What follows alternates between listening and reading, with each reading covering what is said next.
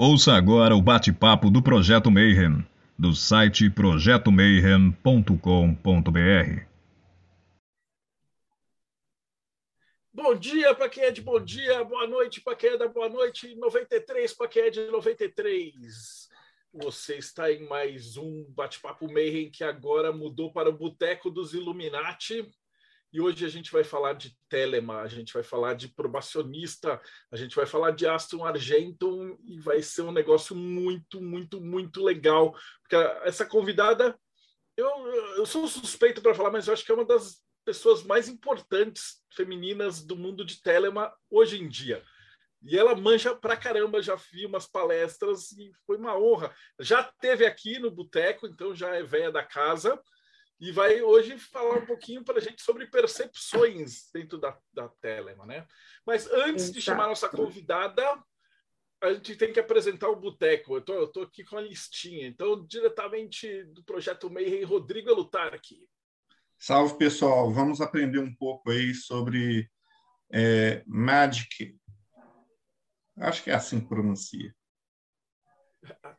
E do Pedra de Afiar, Paulo Jacobina, que agora já está fazendo parte aqui do Boteco. Fala, galera, boa noite. Seja bem-vinda mais uma vez. Estou bem curioso para conhecer um pouco mais da AA. Boa. Por falar em Telema, hoje da Eclésia Babylon, Thales Azevedo. Carlos Azevedo que se mutou e não virou esse cara. Isso, é, tá desligado. É, não, ele é co-host, muta, não tem né? desculpa não. Não tenho. Mas boa noite, galera, no 23. Hoje o, o tema e, e, e, a entrevistada dispensa apresentações que vai ser fantástico. Vou dar a volta ao mundo rapidamente do Japão, Robson Belli, do enoquiano.com.br. Kyuju-san, ohayou gozaimasu, konbawa, konnichiwa, se você estiver vendo isso depois no YouTube. É 93 em português, né, agora. Vamos ver um pouquinho mais sobre Astron Argentum hoje e se, de repente, aceita todo mundo, né? É, vamos tentar, né? e agora também da Abadia de Telema Frater Hor, Boa noite, gente. Boa noite, Ignis. Eu vim aqui para aprender. Está de saco cheio comigo já. É, e a última pessoa da mesa, antes de trazer a nossa convidada, Bárbara Knox, da Eclésia Babylon. Oi, pessoal, boa noite, 93. Hoje eu venho com a dupla missão, né? Enquanto sacerdotisa da Eclésia Babylon e enquanto probacionista da Santa Ordem. É, e eu trago uma pessoa extraordinária que eu sou muito fã, gente. Então eu vou tietar mesmo.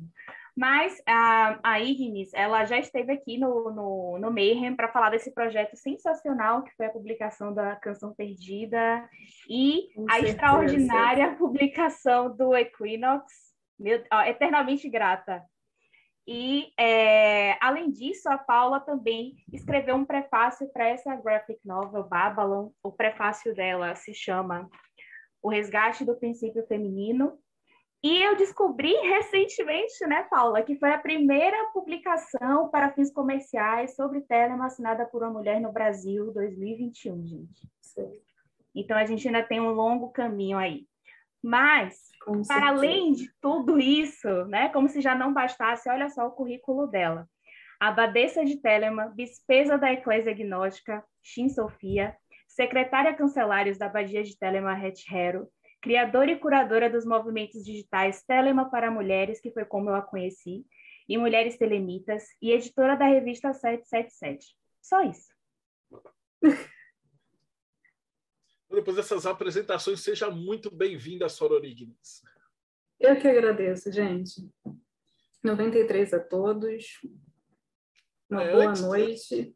Antes da sua apresentação, você sabe que, como diria o Stan Lee, todo gibi do Homem-Aranha é o primeiro gibi de alguém. Pode ser que alguém esteja vindo daqui no YouTube e não assistiu nenhuma outra apresentação. Então, eu queria que você contasse para a gente um pouquinho da tua caminhada, né?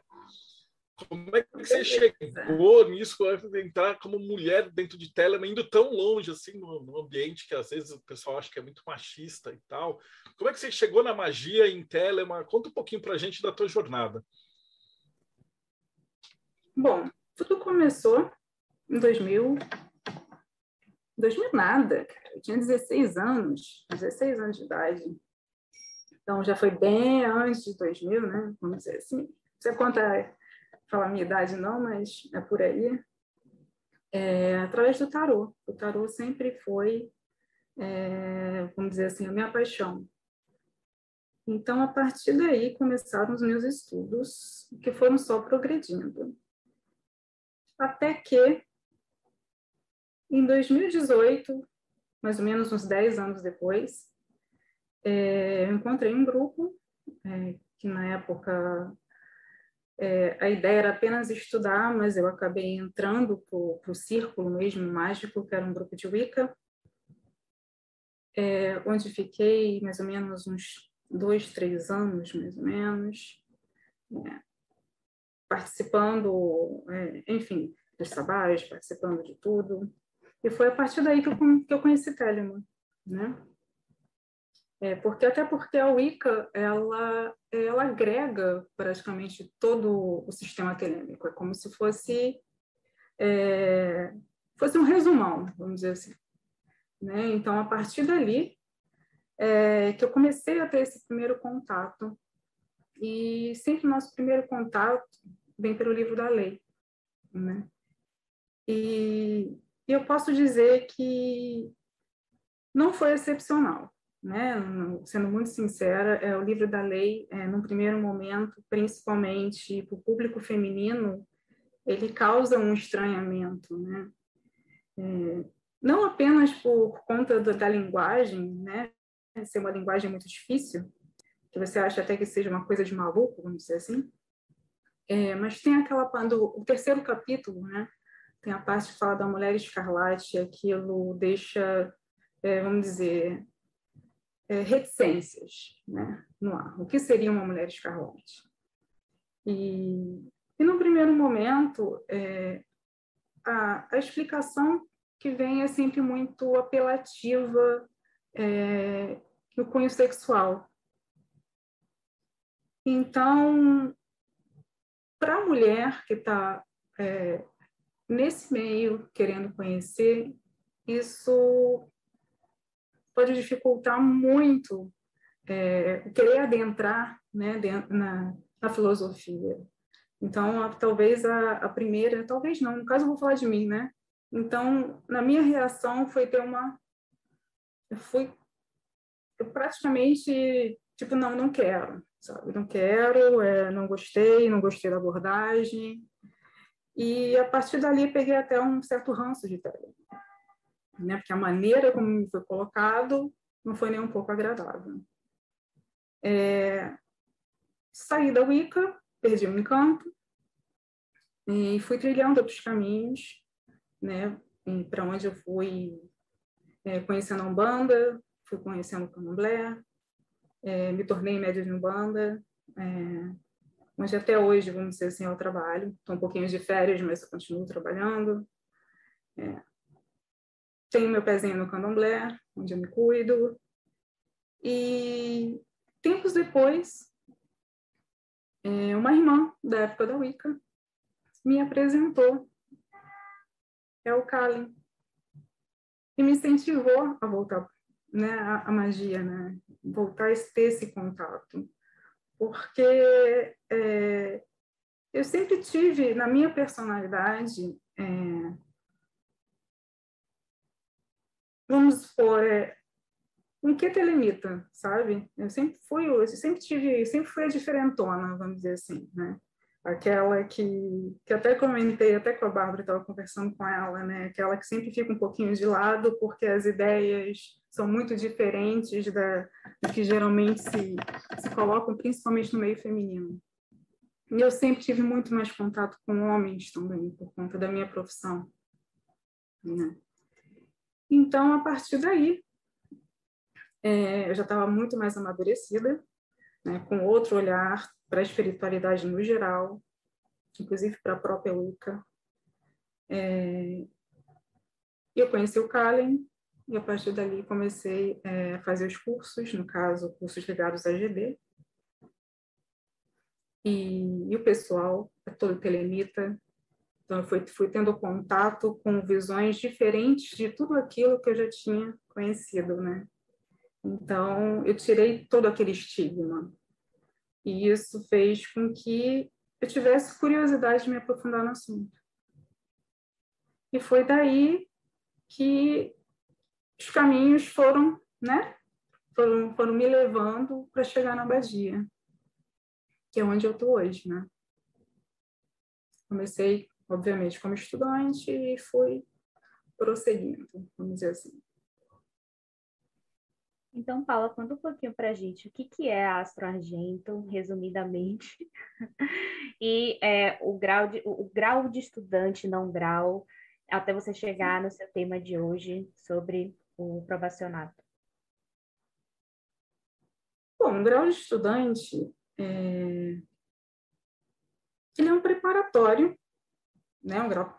Na verdade, o estudante não é nenhum grau, né? É, o estudante ele é uma porta de entrada para você ter acesso ao currículo mágico, né? É, que que o aspirante precisa ter um conhecimento, pelo menos básico, para poder é, entrar no probacionado, se tornar um probacionista. Né? E, então, no primeiro momento, é, muitos, muitos, muitos estudantes pensam, né, tem essa, criam muitas essas expectativas de eu já estou na Santa Ordem, né, é, ficam, enfim, mas na realidade não há vínculo algum ali, ali realmente é um processo preparatório que não deixa também de fazer parte é, de uma aprovação, porque é, precisa de muita persistência para você cumprir né, aquele currículo e muita coragem também para pedir o teste, né? E, e a partir dali, quem for bem sucedido passa a se tornar probacionista, né? É, a Santa Ordem ela não existe no plano físico, né? Esse é o grande mistério, vamos dizer assim, da porque é, é um trabalho invisível porém que, mexe totalmente com, com o nosso ser como um todo. Então, ele atua é, no nosso físico, no nosso emocional, no nosso psicológico, é, no nosso mental, na nossa vida cotidiana. Então, ele realmente, é, a egrégora em si, a egrégora espiritual da ordem, ela faz a nossa vida um furacão né? Com o objetivo, é, no primeiro momento, porque nós temos primeiro, a primeira ordem, né? Que a gente anda primeiro, que é na, a gente chama de Golden Dawn, que é a primeira ordem da Santa Ordem, e que dali o objetivo é a parte de purificação do ego. Então, primeiro tem a aprovação, que é onde é, o probacionista ele vai ser literalmente provado é, onde os principais ordalhos deles são ligados à, à dispersão e à inércia, exatamente para ver se ele consegue sair do lugar, para ver se ele vai conseguir ter essa persistência para ele fazer essa passagem, né? É, cruzar é, essa porta é, para Malkuth. E, e ali ele já con consegue sentir um pouquinho é, em doses muito, muito pequenas, mas ele consegue sentir um pouquinho de tudo que ele vai encontrar pela frente. Né? Tem pessoas que são mais sensíveis a isso, outras nem tanto. Geralmente, as que são muito mentais, muito é, que gostam de racionalizar muitas coisas, já não, tem, não sentem muito isso. Mas, então, ali realmente uma preparação e também é, é um momento do aspirante é, ter, é pensar realmente se ele quer seguir ou não. Isso também é muito importante. Né? O grau, é, ele está ali também para isso. Né? É, entendeu? É, não sei se eu respondi a sua pergunta. porque Astro Argento é, enfim, dá para ficar falando aqui. É, um resumo básico. Então, são os primeiros passos, vamos dizer assim. Né? Depois do neofitado adiante, já, já é uma outra história. Né?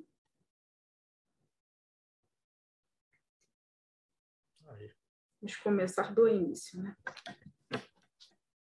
Um minutinho.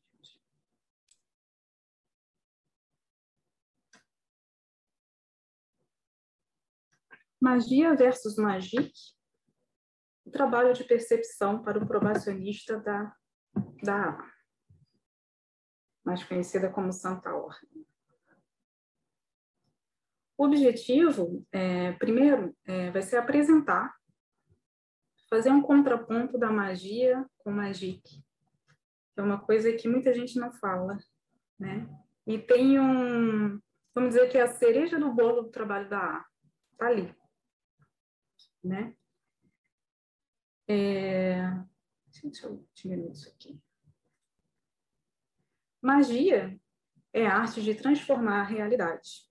Está contida nas mais variadas crenças, se não em todas, como forma de conexão com uma força superior, divina, sobrenatural, seja ela qual for, com o propósito de mudar o fluxo natural da vida mediante a manipulação de energias disponíveis na natureza. É, o fator determinante da magia é a intenção do operante.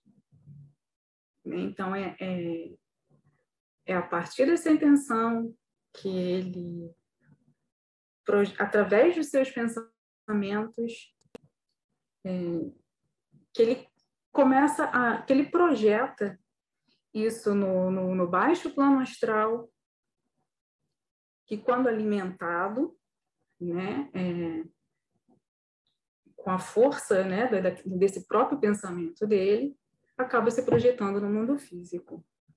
Só que, se for parar para pensar, nós fazemos isso o tempo inteiro. Nós somos seres pensantes, né? Então, principalmente quando a gente fica naquela naquele pensamento repetitivo, então ali a gente está fazendo magia sem perceber. Então, né, a grosso modo, a gente pode dizer que o mais cético dos céticos, ele faz magia o tempo todo, sem, sem ter a menor noção disso. É, conforme Crowley e Magic, em teoria e prática, Magic é a ciência e a arte de causar mudanças de acordo com a vontade. Todo ato intencional é um ato de magia.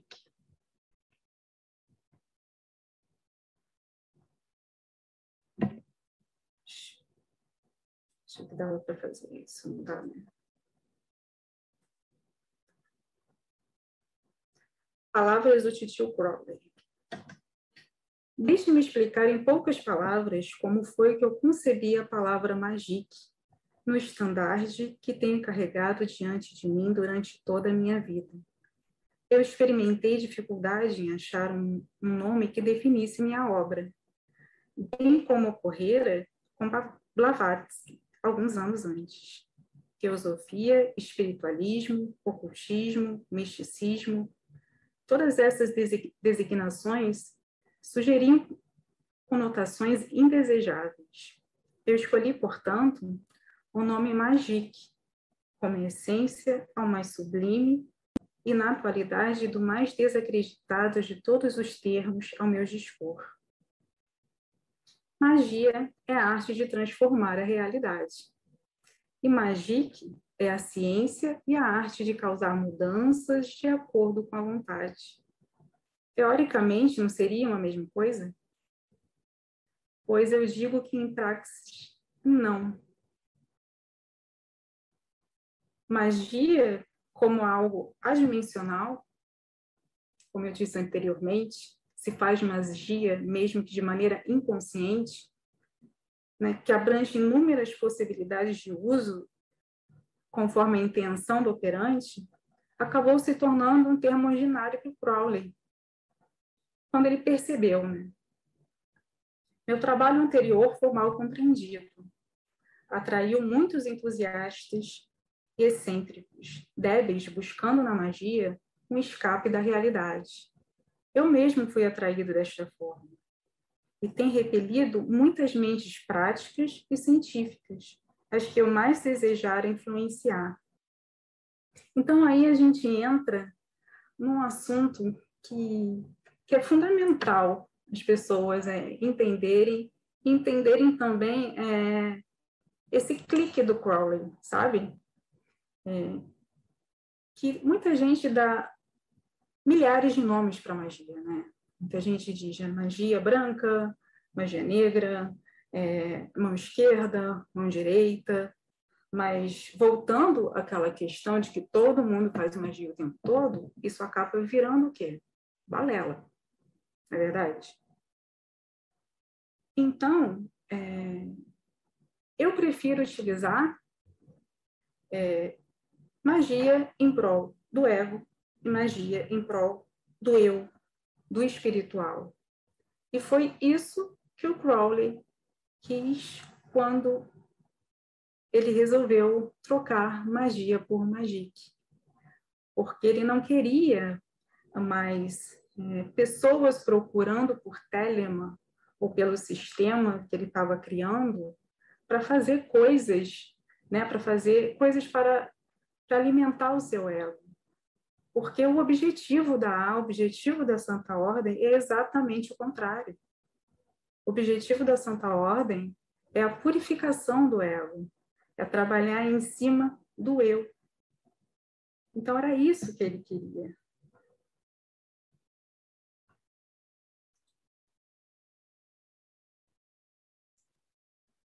Agora vamos entrar no trabalho de percepção. Que tem toda essa ligação com Magic, que vocês vão compreender. É o ah, foco do trabalho. Oi. Antes de você Diga. entrar nesse assunto, deixa eu fazer uma pergunta, né?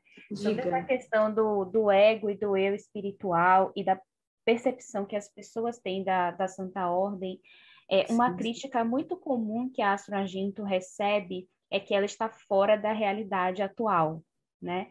E que, portanto, as pessoas têm muita dificuldade de fazer essa transição do, da, da- de magia para magic, porque a, o sistema da Santa Ordem, teoricamente, não caberia mais no, na rotina contemporânea.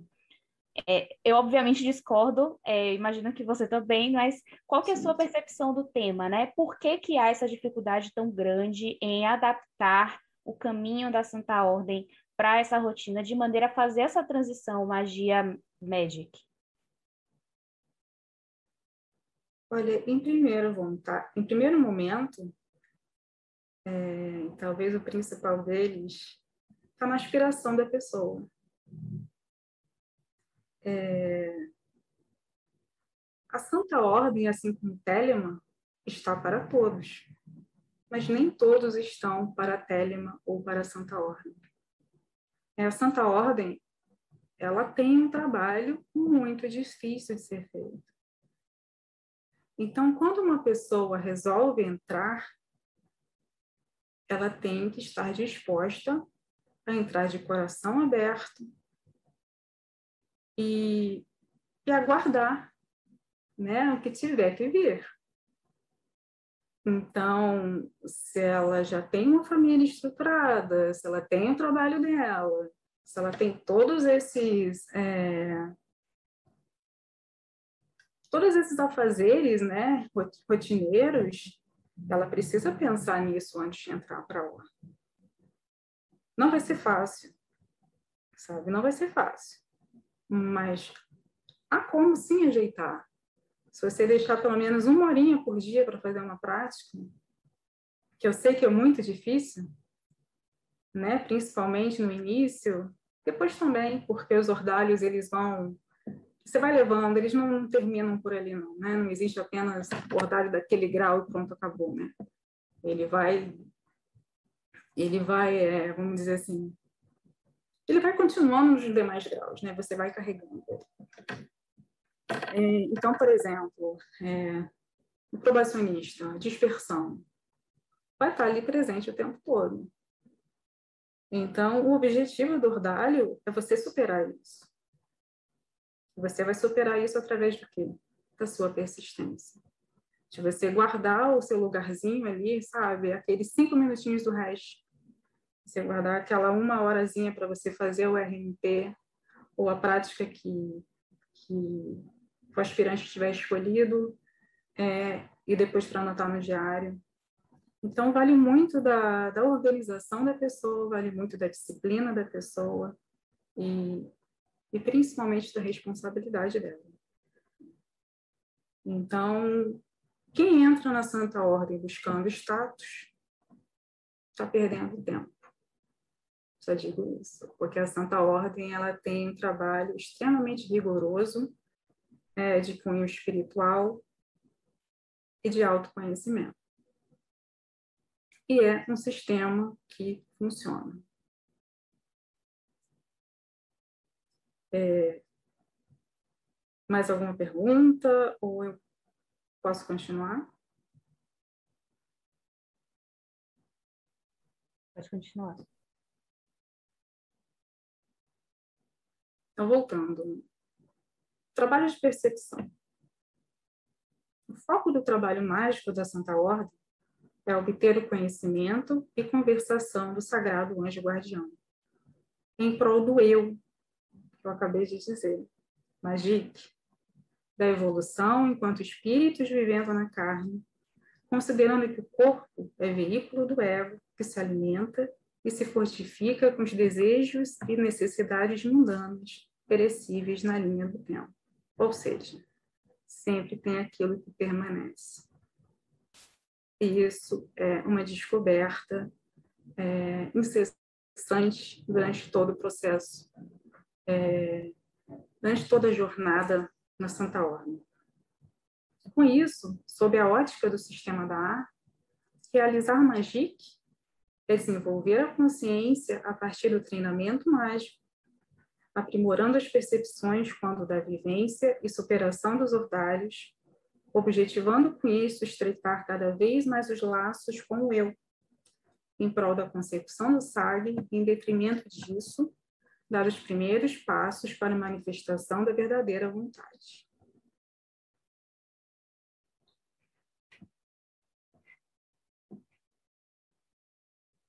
Magic né, é, aquilo executado de maneira interna, é através de um trabalho, trabalho interno, sabe, como meio de religare para essa consciência universal, para essa individualidade que a gente busca, né, que está acima de Tifari. Então, esse é o grande objetivo de Magic. Né? E, e é a partir desse trabalho que, que, que, a, que se provoca essas mudanças internas. Né? E quando essas mudanças internas são provocadas, acontecem o que? As mudanças de paradigma. É, tudo que a gente vivencia, ou melhor, o nosso olhar do mundo, é diretamente proporcional ao nosso estado de consciência. Então, acaba que é um processo cíclico. A mudança de paradigma leva a novos estados de consciência que geram novas visões do mundo, né? Porque, de novo, né, a nossa realidade é, é a projeção da nossa consciência. Magic é a ciência de entender a si mesmo e suas condições. É a arte de aplicar esse entendimento à ação.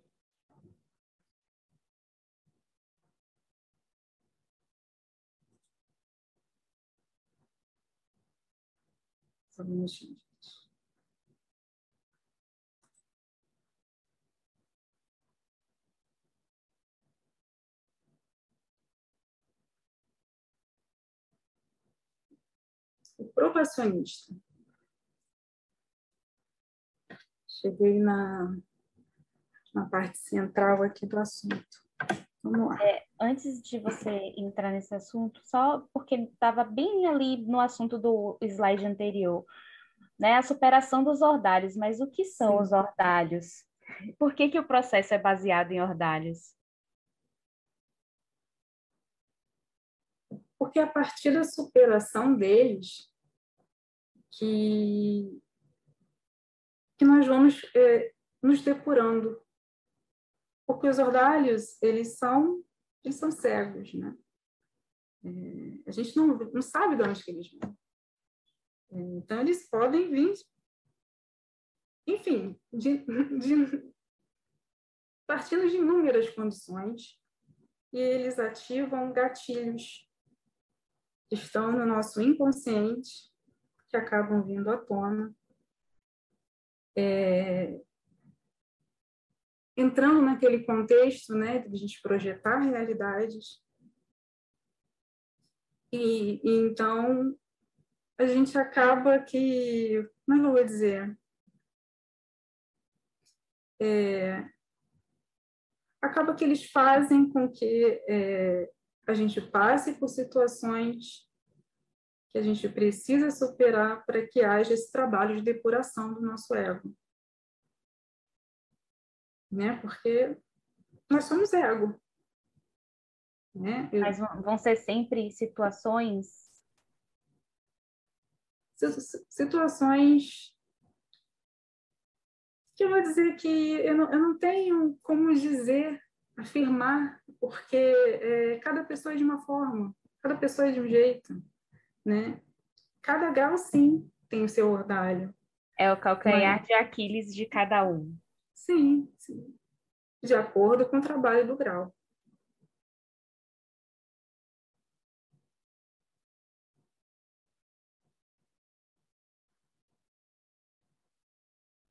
Agora, uma coisa que é interessante, já que você falou no ordalho, não sei se eu posso deixar para o final. Eu falo agora. É você que sabe. É... Os ordalhos são sempre de cunho espiritual, tá? Eles não são aquelas, aqueles, aqueles problemas do dia a dia. Eles não têm nada a ver com problema familiar. Pode até ter, mas já é uma coisa mais aprofundada. Mas não tem nada a ver com aquele acidente de trânsito, não tem nada a ver com sabe, coisas do dia a dia. Muita gente confunde isso. Ah, tô cheia de ordalho porque eu tô cheia de coisa para fazer, eu não consigo fazer nada. Não, não é por aí. Vencer o ordalho também. Oi. O ordalho parece que é feito sob medida para cada pessoa, né? Nem se, e, e, nem se a própria pessoa falasse assim, não, isso deve ser a coisa mais terrível que poderia me acontecer e tal. E não é porque os caras são muito criativos e sempre é um negócio que, que é muito pior do que, do que. Mesmo se você mesmo falar. Sempre pode piorar. É, qual é a pior coisa que poderia me acontecer? Ah, é isso, isso, isso. Não, na Ordalha sempre os caras arrumam um jeito de ficar melhor. É a superação do nosso próprio ego, a superação dos nossos medos, a superação dos nossos traumas.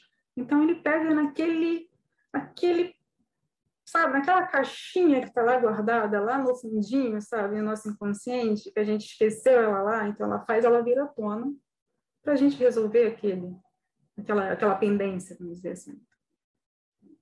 Então, para quê? Porque a gente precisa superar, que a gente está aqui para evoluir, né?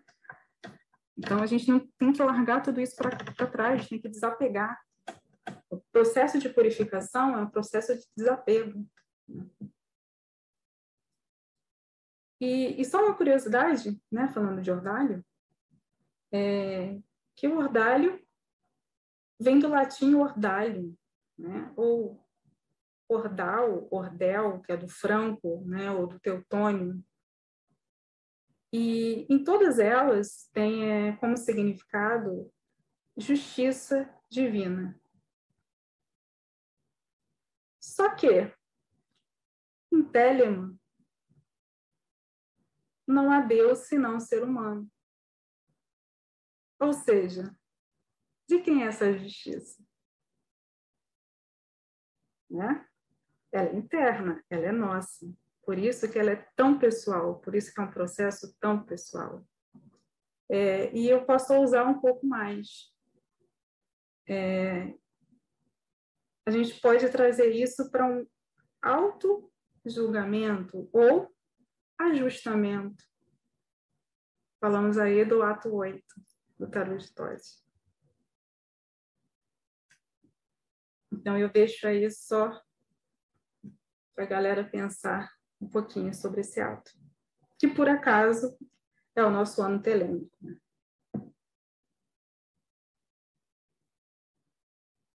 Posso continuar? Eu acho que Robson tem uma pergunta.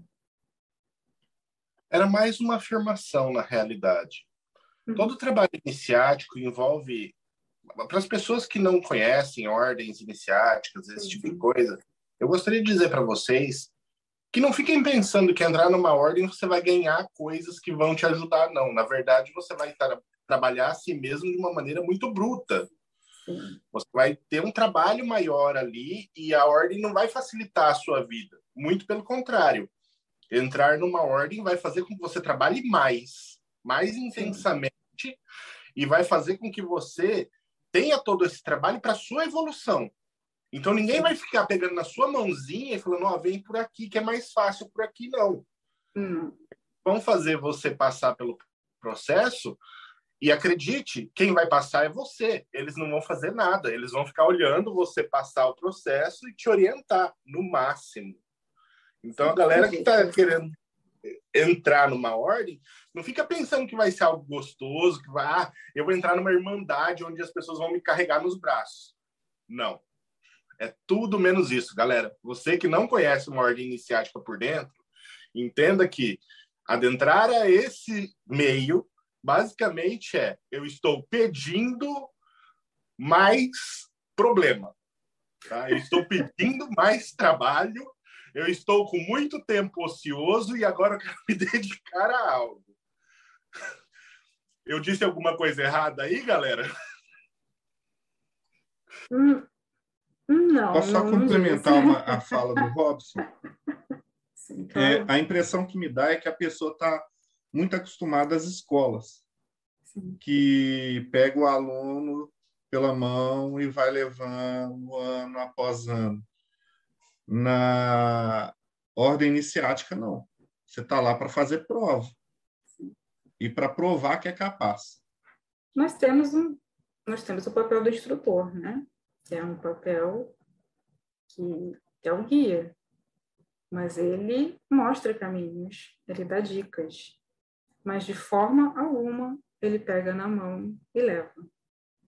Né? Muitas vezes o instrutor também ele puxa orelhas, porque afinal de contas é, ele também tem aquela função de chegar para o seu instruído e dizer, olha, você está viajando, olha, você está é, enrolado em situações que que o caminho não é esse, não é por aí. Então, tem um papel assim, firme do instrutor, mas de forma alguma ele vai te levar pela mão, porque é você que tem que querer.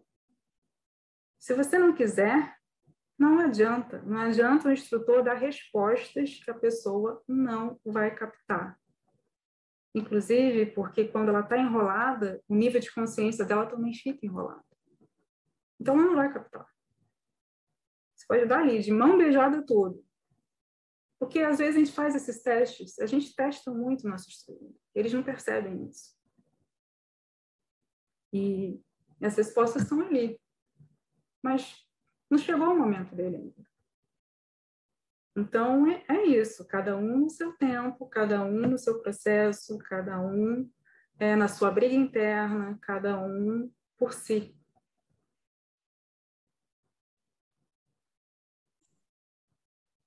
Só complementando um pouquinho antes de você continuar, Paulo, né? É, para as pessoas entenderem que quando você ingressa numa ordem, ou melhor, você busca ingressar numa ordem, uhum. né?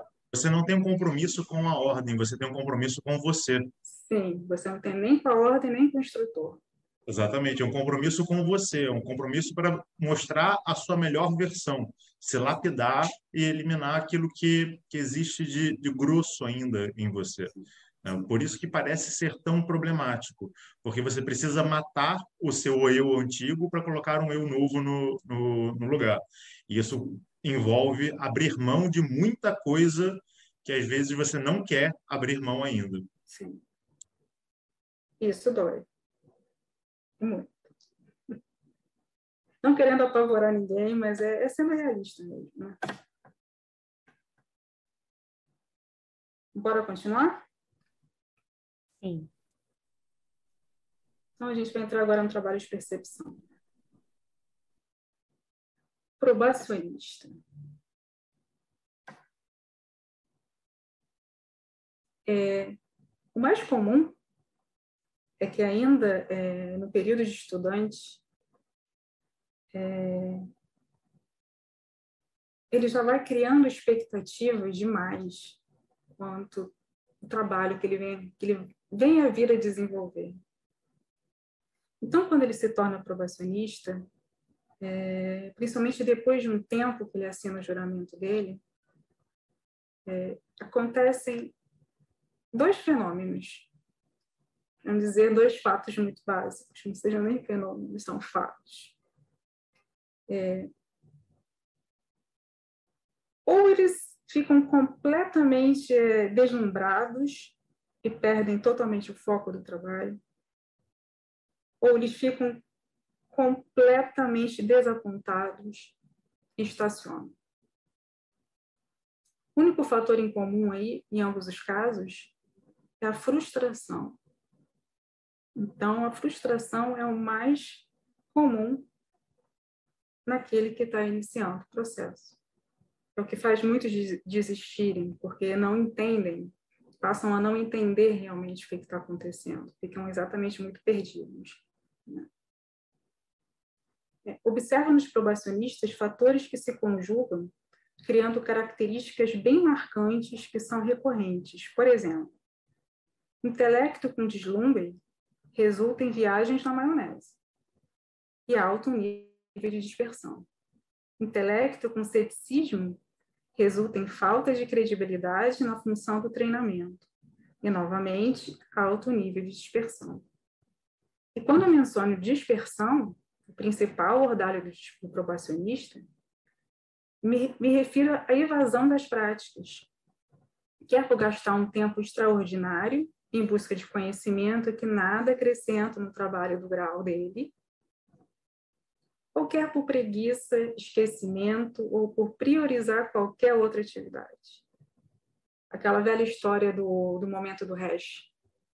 Você fica ali o dia inteiro, cara, vai dar, vai dar 18 horas eu tenho que fazer o hash.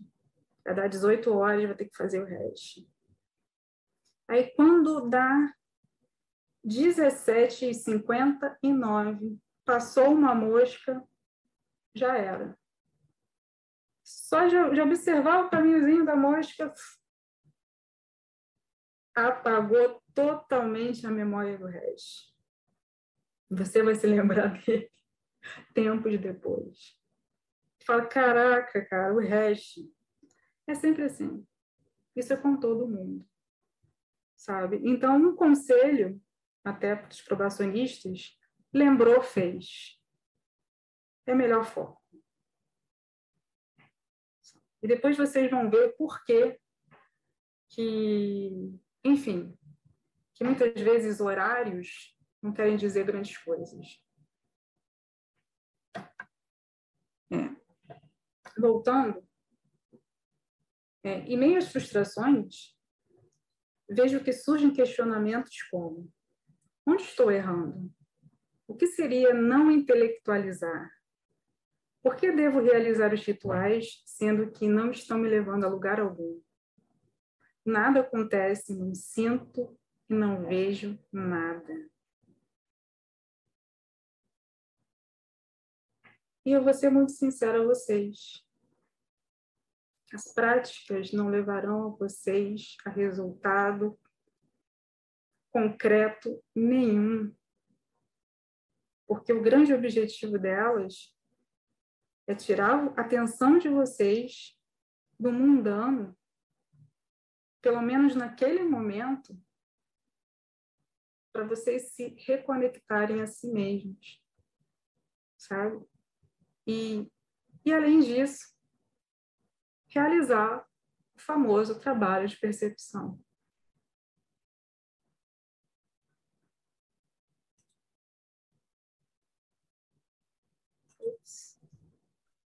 É...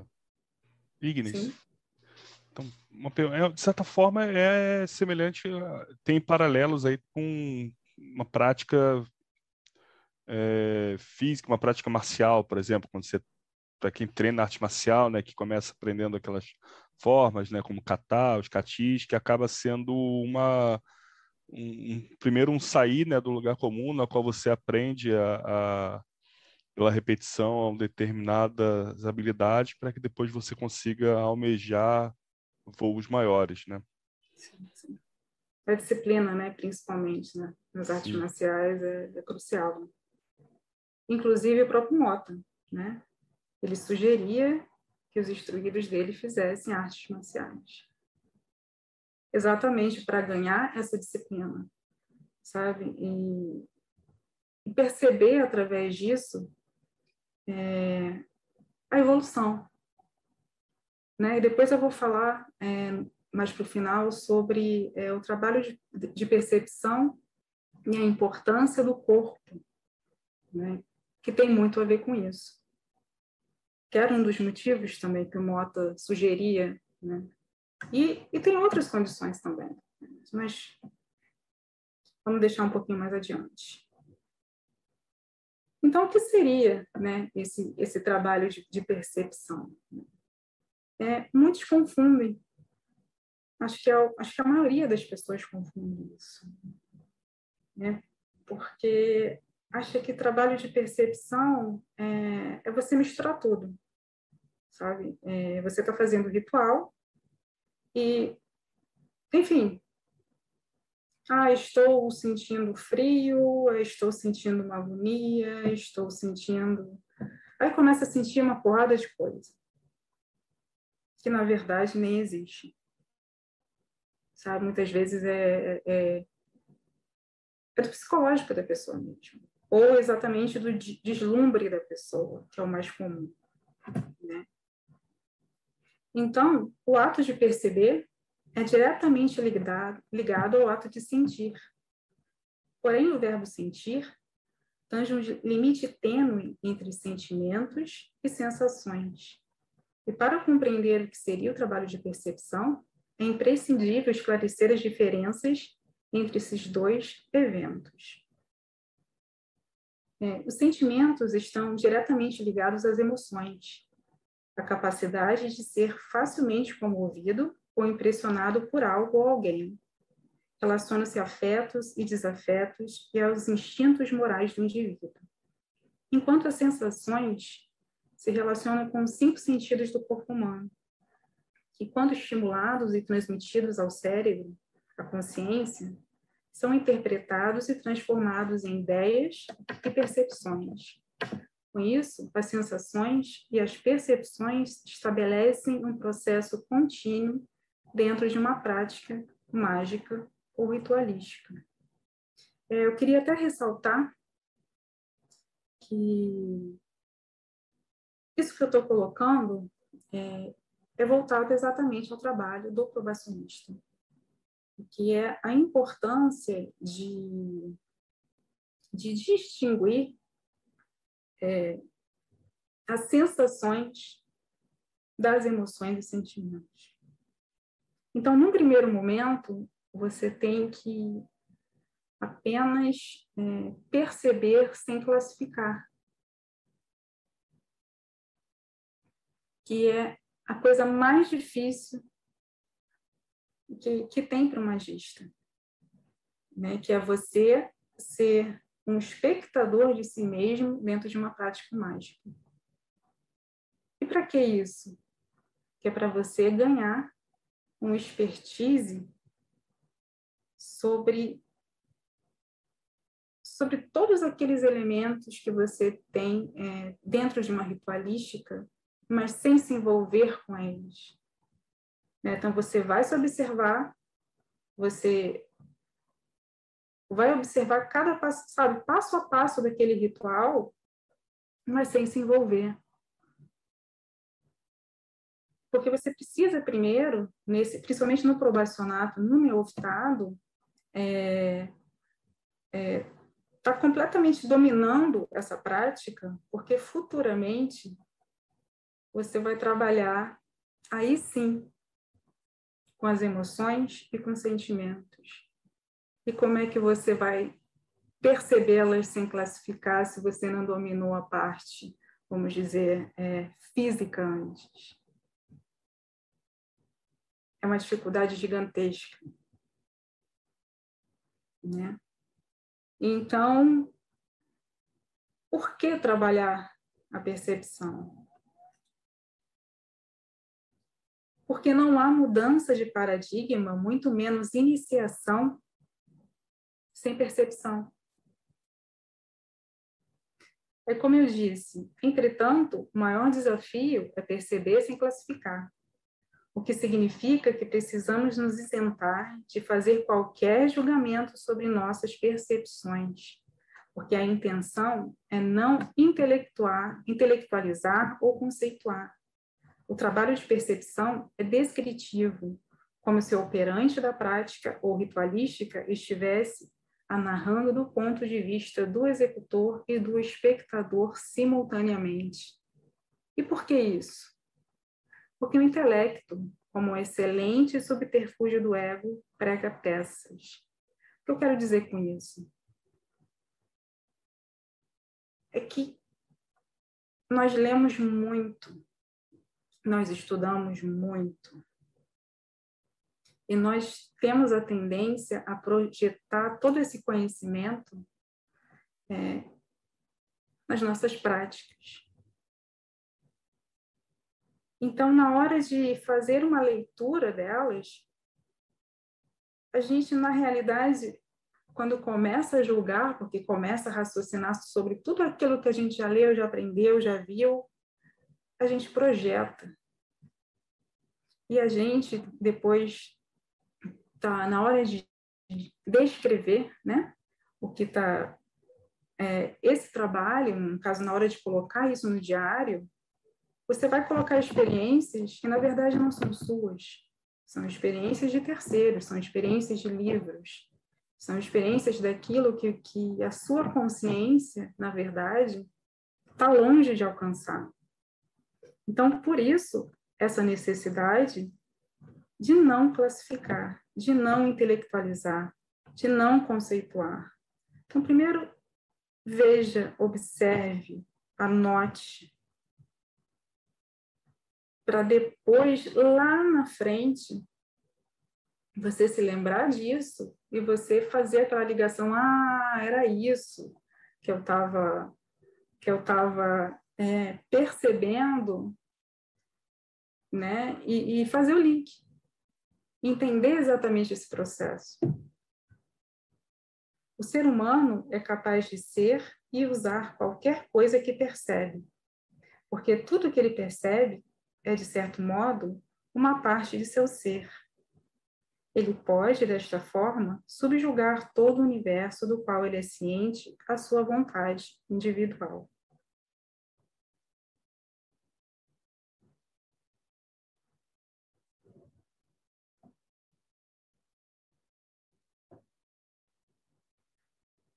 Aí, voltando aquelas perguntas lá de cima, né? Deixa eu ver aqui.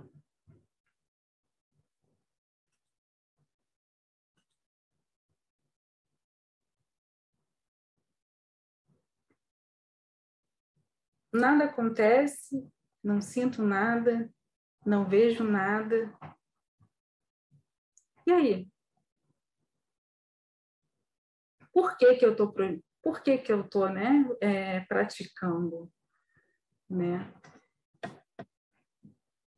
E, e aí eu questiono, o que, que você desejaria sentir? Né? O que você gostaria de ver numa prática? Né? E, é, isso é uma pergunta que eu questiono, sabe, que eu faço muito aos meus instruídos. O que, que você quer ver? O que, que você quer encontrar? Né? Porque afinal de contas é, é tudo a nível de imaginação, né? É, então a gente não vai ver nada fisicamente acontecendo na nossa frente quando a gente está fazendo, por exemplo, o ritual do pentagrama. O pentagrama ele não vai se manifestar, aquilo vai estar tá na nossa imaginação. Então, é todo um processo de visualização, é todo um processo de, de, de literalmente, de, de, de, imaginação mesmo, sabe? É, então, é, é, esses fenômenos extrasensoriais é, que muita gente espera, isso vai trazer muitas frustrações, porque eles não vão acontecer. Né? Inclusive, é, é muito bom ressaltar que muitas das coisas que a gente visualiza nos rituais também são projeções nossas. Né? Então, muitas, muitas vezes a pessoa diz: Ah, mas eu vi é, no RMP, por exemplo, é, o arcanjo Rafael fazendo um símbolo para mim. Não tente entender o símbolo. Apenas entenda que, que ele é, é uma projeção de alguma coisa sua. Só isso já basta. Porque muita gente já vai querer, é, não, porque ele fez isso para mim, porque ele está querendo dizer isso, isso, aquilo, aquilo outro, e não é nada disso. Aquilo é uma projeção sua. Porque tudo é interno. Então, tudo são projeções nossas, sabe? não vem de fora. Então, esses arcanjos também são projeções nossas. É à toa que cada pessoa tem uma visualização individual, nenhuma é, visualização é igual a outra, né?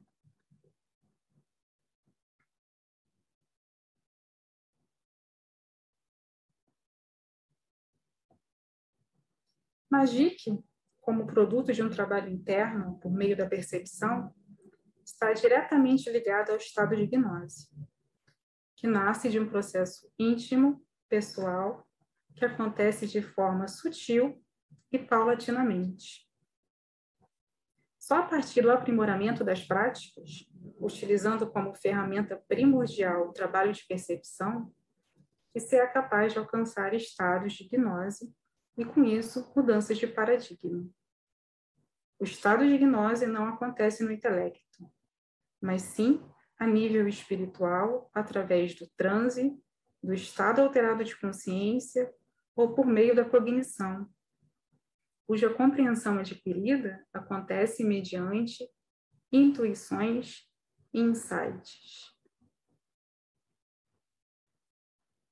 Mais uma vez, é, é, eu ressalto a importância de se praticar, porque por mais que pareça algo repetitivo, principalmente quando se usa essa técnica né, de não classificar o que você está fazendo, é, isso vai lapidando é, esse seu processo de, de percepção.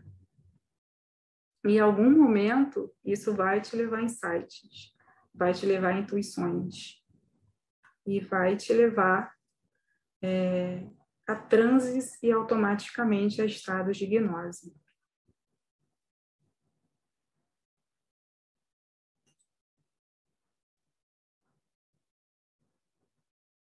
Trabalho de percepção e o corpo.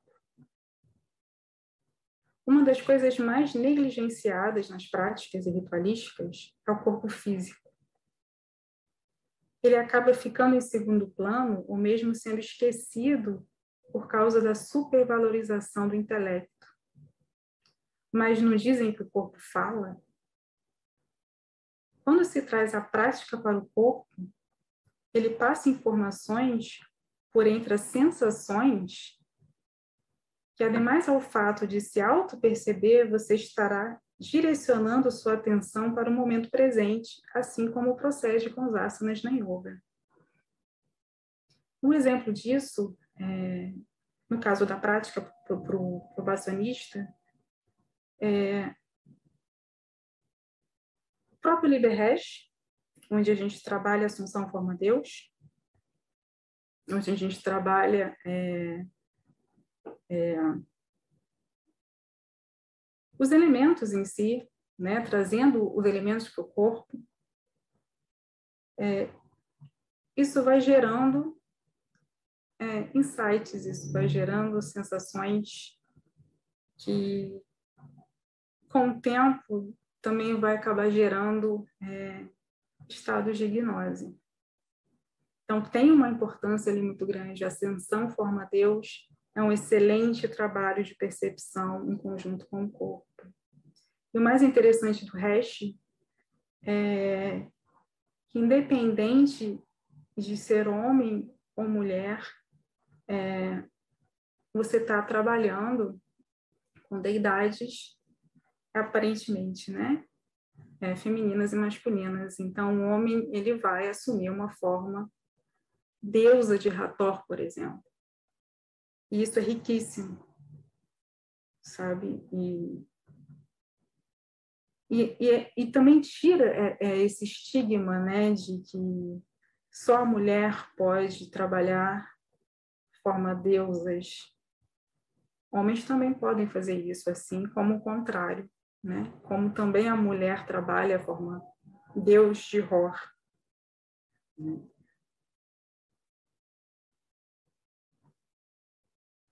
Ah, outro também, é, que eu já ia esquecendo, é, que Pino liberou, que é a vibração de nome divino. Quando você traz essa vibração para o corpo, ele também te traz sensações que levam é, a estados alterados de consciência. Então, é um, um, um outro atributo dentro de um ritual que vai também, com o tempo, é, fazer com que você entre nesse estado de gnose.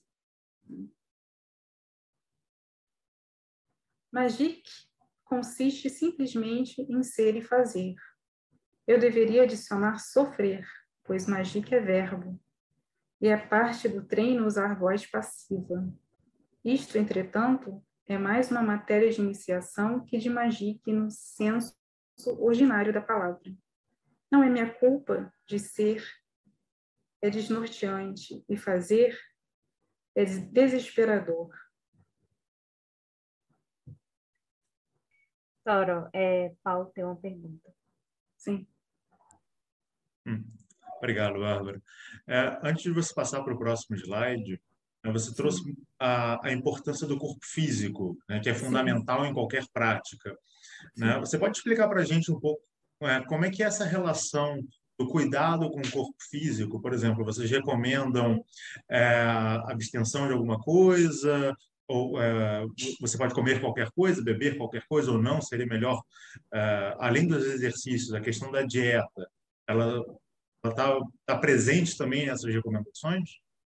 Faz pessoa a pessoa a gente dá essa liberdade, porque faz parte do trabalho essa experimentação. Né? Então, até isso faz parte do trabalho. Tem pessoas, a única coisa que vamos supor que é, que, que é desagradável para a maioria das pessoas, por exemplo, é trabalhar asana com a barriga cheia. Né? É, porque a pessoa, literalmente, ela vai dormir. né? Mas tem pessoas que conseguem.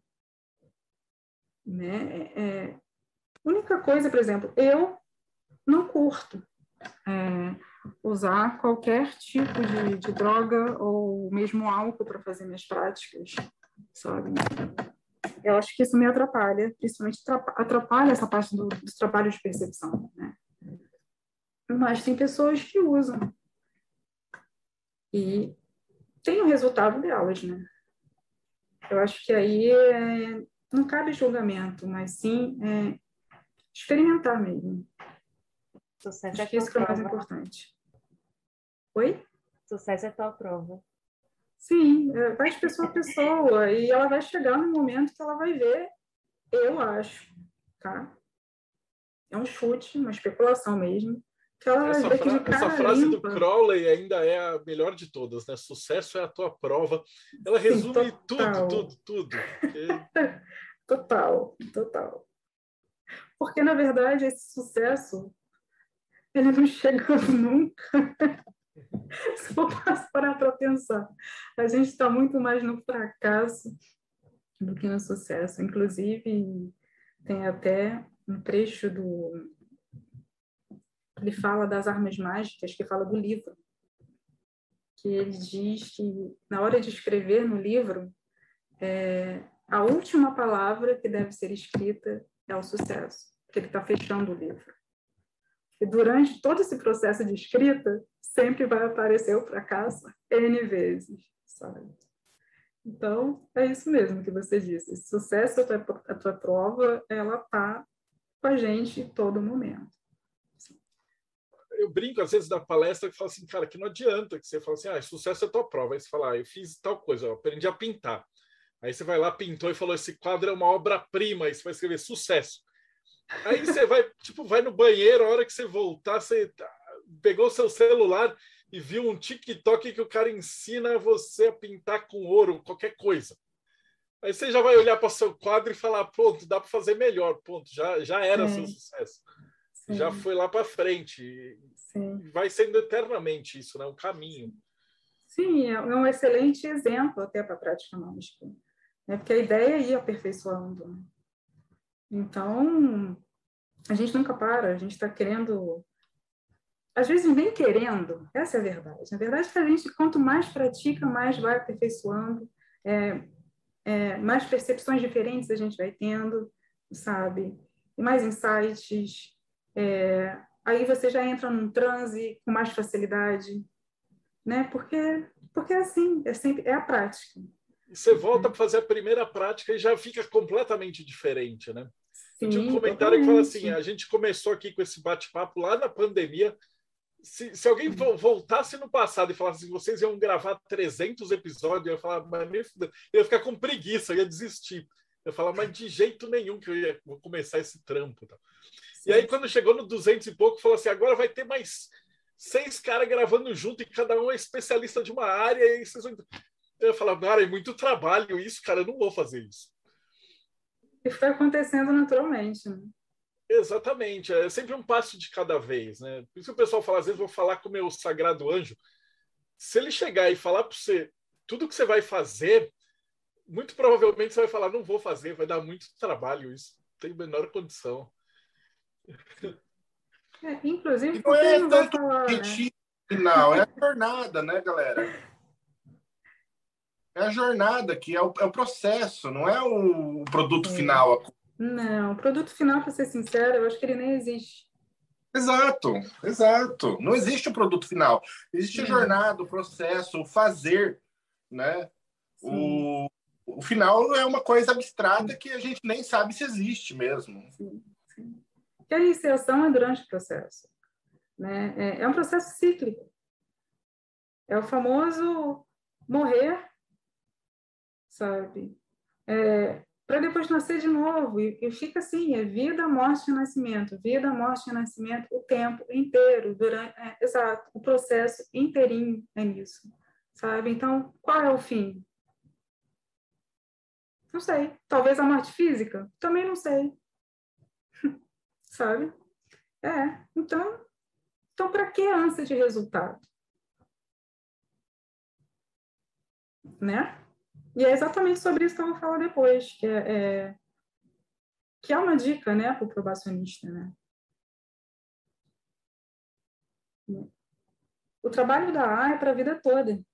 E alcançar a maestria é pura ilusão. Por mais conscientes que nos tornemos devido às diversas iniciações que passamos durante a jornada, sempre seremos humanos, errantes, cheios de problemas de qualquer gênero e continuamente em busca de nos melhorarmos. Mas tudo acontece aos poucos, cada um no seu ritmo, não há regras.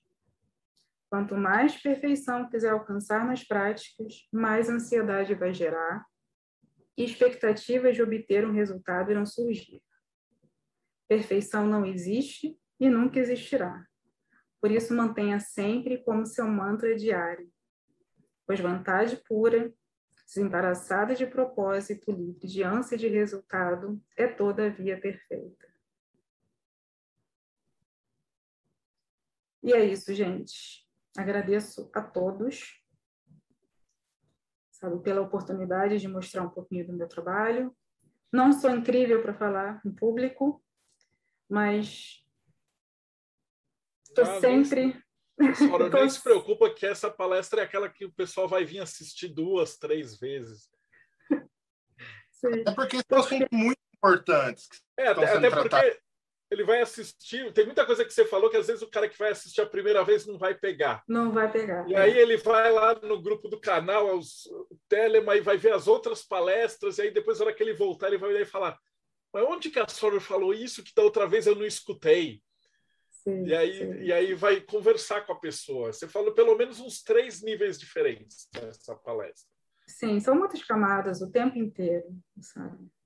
E, e, sim, tem pessoas que vão pegar no literal, tem pessoas que vão conseguir ver ali na, nas entrelinhas, sabe? É, mas, enfim. É... Até porque falar sobre a Santa Ordem sem falar demais é algo muito difícil. Sim, é abstrato. Falar sobre a Santa Ordem, falar sobre o trabalho da Santa Ordem é muito abstrato. Né? E, e eu confesso que eu não sou incrível para falar em público, né? Então também é um desafio para mim. Muito didático. Eu estou aqui quebrando esse desafio, porque é isso, entendeu? É isso. É sim, foi ótimo, maravilhosa. Paula, teve é, duas perguntas aqui no chat muito interessantes. A primeira é Daniel, eu não lembro o sobrenome, que é aquela pergunta que sempre surge, né? Desejo e vontade, qual é a mesma coisa? Não é? Se não é, qual é a diferença? Não é. Desejo é ego, vontade é o eu, é o espiritual. Desejo é, é você ter um carro, né? O eu né, no caso, a vontade, para você dirigir esse carro.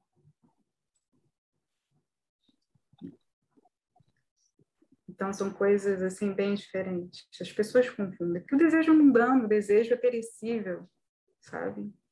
E a vontade, ela está muito, tá muito além disso. Ela está muito lá na frente. Né? A única coisa que eu posso dizer é que as ferramentas que a gente tem para conseguir um dia é, entender exatamente o que é a vontade, ou essa verdadeira vontade, né, que, que muitos telemitas confundem, ou muitas pessoas que são de fora também leem Telema, estudam Telema e confundem, é, as ferramentas são ego e aspiração. Por que o ego? Porque a gente não vive sem ele. Ninguém aniquila ego, a gente purifica a gente trabalha em cima dele. Né? Então, essa coisa de matar ego é se matar, né? não tem como. Né? Então, então, é isso. É maravilhosa a colocação. Essa purificar o ego e não matar é sensacional, é isso aí mesmo. Pô, Soror, foi. Só um momentinho, Marcelo. E a outra pergunta é: o que acontece ao probacionista se o seu instrutor faz a passagem, falece, ele passa a ser instruído por outro? A pergunta mais técnica do Ed. Sim. Geralmente ele passa para o instrutor do seu instrutor, né?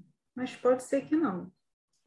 Pode ser que é, o chanceler da, da linhagem passe ele para uma outra pessoa, ou ele também tem a escolha de, de se desligar dessa linhagem e procurar, procurar uma outra, né? Mas o caminho não está acabado, não. Ele pode continuar, tranquilamente. Pô, Soror, foi maravilhoso. Só tenho que te agradecer. Eu vou pedir pessoal, Rodrigo, considerações finais. É, bem, foram lançados pérolas que eu espero que as pessoas consigam pegá-las.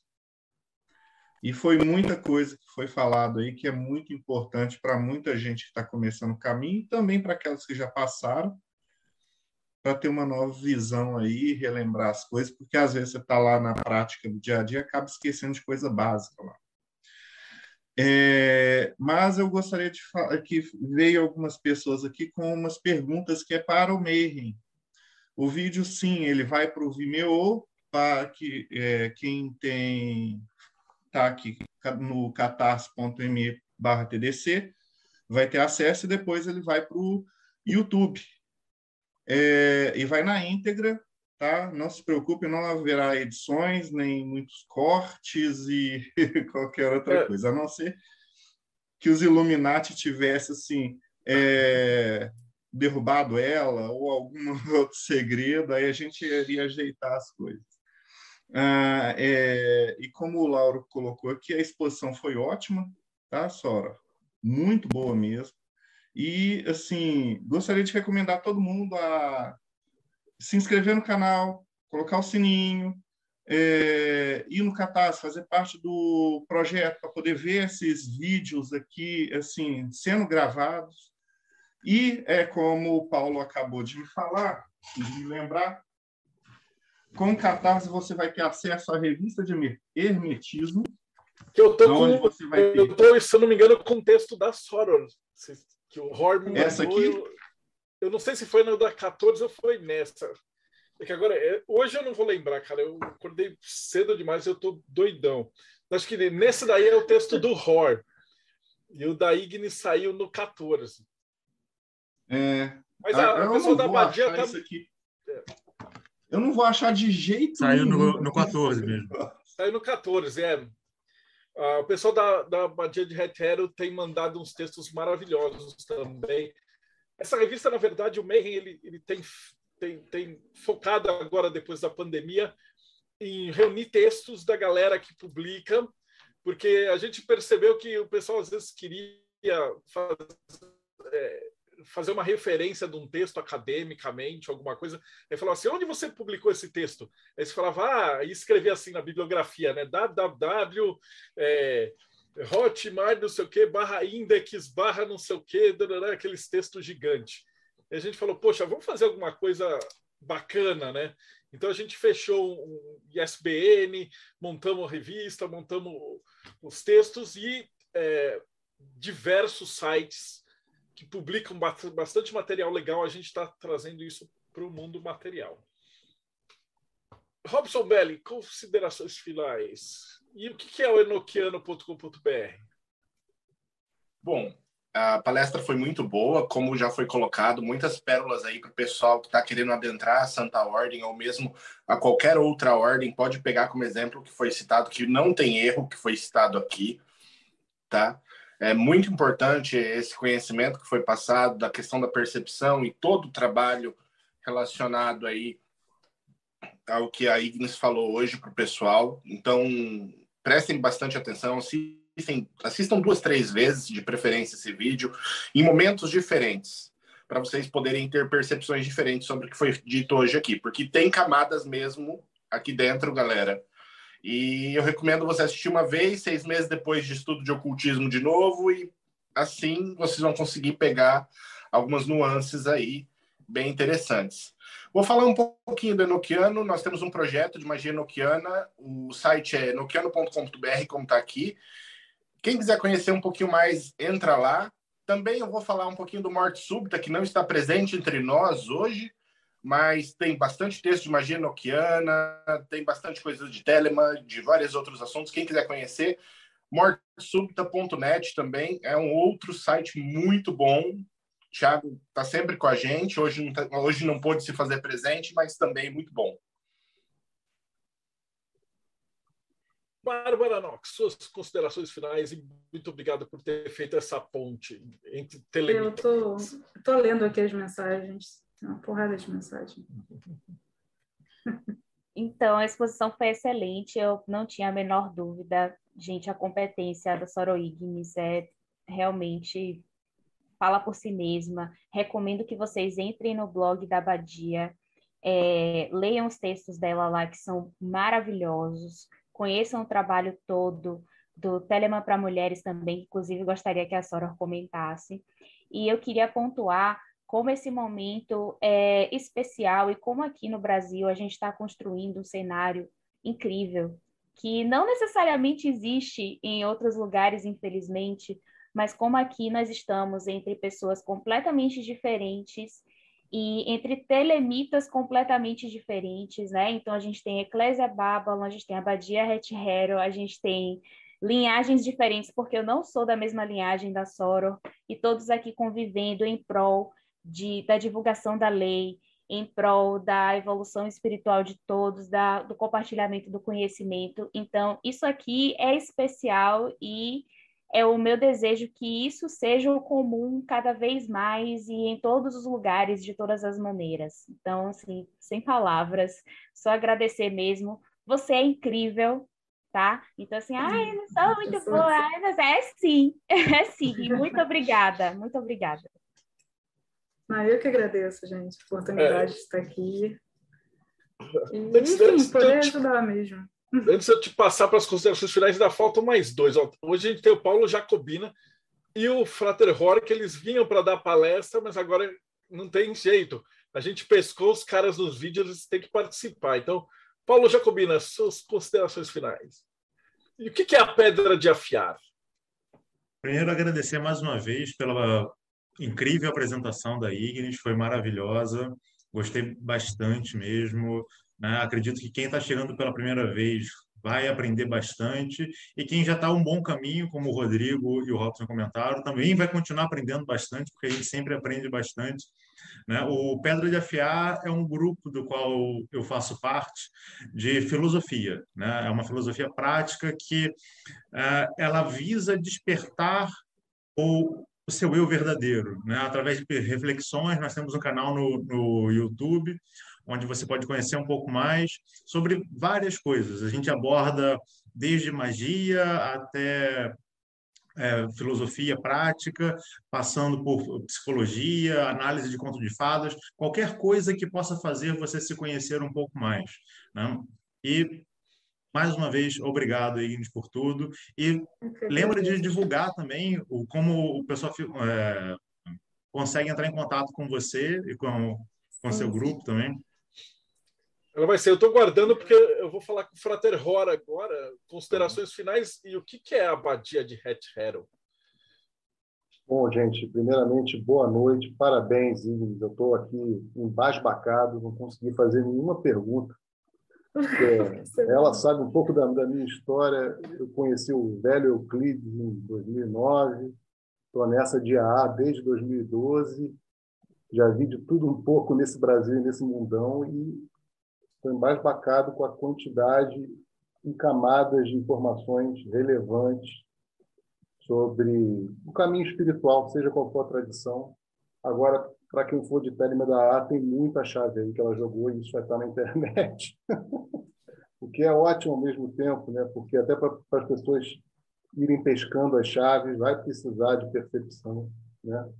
E eu queria muito agradecer a você, Ignis, por essa palestra maravilhosa, e a turma toda aqui do Boteco, né? Eu estou aqui no meu chazinho quentinho, dessa vez não deu para tomar um vinho no boteco, mas na próxima, quem sabe, a gente toma um vinho no boteco. Querido Marcelo. Ah, deixa que, deixa que ela também explique o que é a abadia. Já está tá tudo com ela hoje. Então, maravilhoso. Então, antes de passar a palavra para a Sora, Thales, Fala um pouquinho da Eclésia. É, não, tem que comentar que a Sora fez jus ao, ao moto, né? Porque causou um incêndio no, na cabeça de todo mundo, principalmente quem for estiver assistindo aqui no, no canal depois. E aí tem uma, tem uma passagem que a, a comentou que aí eu vou até deixar a reflexão que o pessoal entrar depois no olhar no canal, na, até na entrevista que o próprio Ror fez há, há um tempo atrás aqui, né, que ele falou sobre essa questão do corpo, que muitas vezes acaba passando, né, sendo negligenciada. E ela fez essa colocação e na hora eu lembrei até do que o próprio Hort tinha colocado, então para quem não assistiu, vale a pena entrar depois aqui procurar no histórico que pô, com certeza soma muito. É, mas é isso, pô, fantástico. Muito obrigado, foi maravilhoso. E agora também a pergunta agradeço, mais importante de todas, que é como é que a gente te acha? Agora falar o que é esse Telema para mulheres e a, sobre Sim. a abadia. E, e aí falar, eu sei que você já mostrou lá no, no coisa, mas a gente tá, tem podcast também. Então o pessoal perguntou, pô, mas quando que eu vou estar? Então isso vai para o Vimeo. Depois a gente joga no YouTube como, como boteco, então fica com todas as janelinhas. Aí eu dou uma editada mais ou menos. Aí daqui dois meses entra no YouTube como, como como vídeo, né? Bonitão, com cada um falando e tal. depois isso ainda vai para o Spotify, para os podcasts, e aí isso entra de volta nos blogs e fica circulando. Então, provavelmente a cada X tempos, toda, não só a tua palestra, mas a do Rora, do Paulo, da Bárbara, todas as palestras, elas vão entrando aleatoriamente, ou seja, a pessoa às vezes está acompanhando, ela pega o que você disse, aí no dia seguinte ela vai assistir uma, uma outra palestra sobre Telema, de repente com o Lomilo do Cat, aí depois ele volta e assiste a tua palestra de novo, então tá, tá dando uns, umas iluminações malucas, essas combinações aleatórias de palestra, né? Então, sim, repetindo sim. a pergunta, como é que a gente te acha? Tá, eu vou só completar o que o Thales falou, que eu acho que é mesmo uma coisa bacana. Que até ele estava falando das lutas, né, das artes marciais. É, não apenas isso, é, atividade física no geral, porque é terra. E a gente precisa desse contato com terra, sabe? Não tem como trabalhar sem a gente ter essa esse aterramento, sabe, literalmente, sabe? É, isso é muito importante para a gente. E para lembrar que a gente está aqui também, né? Então, então é muito importante a dança, é, a, a, a, a, luta, é, e, e também uma forma de escape. Né? Tem muitos trabalhos que a gente trabalha com, com emoções, assim, a flor da pele, então a gente precisa disso, sabe? De botar para fora. Então, uma das coisas é isso, é dançando, é lutando, é, sabe? correndo. Então, isso, isso é, enfim, é uma dica. E como que vocês me acham? Na Secretaria da Badia. Secretaria da Badia, vocês podem, eu vou estar lá o tempo todo, é secretaria, arroba badiadetelema.com.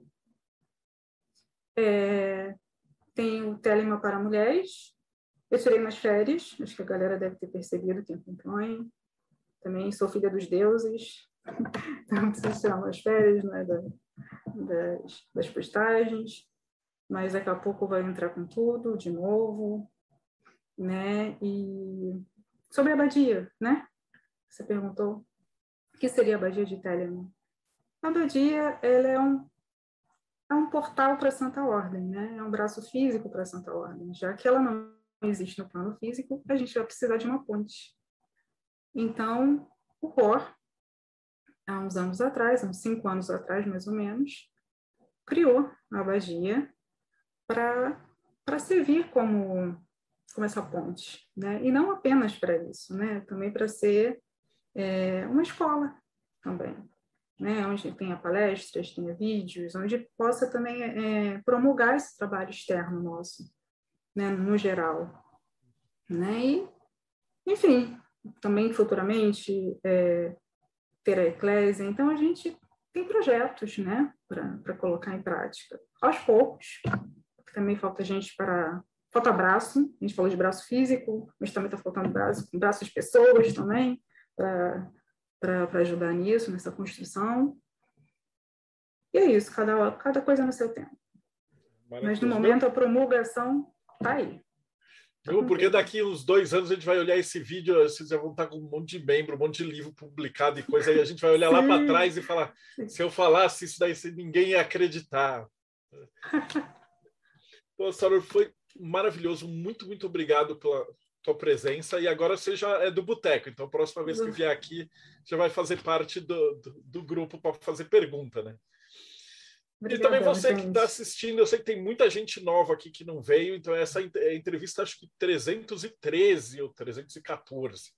Então dá uma olhada no canal, vê o resto, tem um monte de entrevista de Telema, então, é, de vários outros canais e, e vários outros uh, assuntos diferentes. Aqui vai de Kimbanda até budismo. A gente conversou com muita, muita gente, assim, mais do que eu acreditava que a gente ia conseguir. Segue o canal, toca o sininho e a gente se vê aí no próximo bate-papo Mayhem.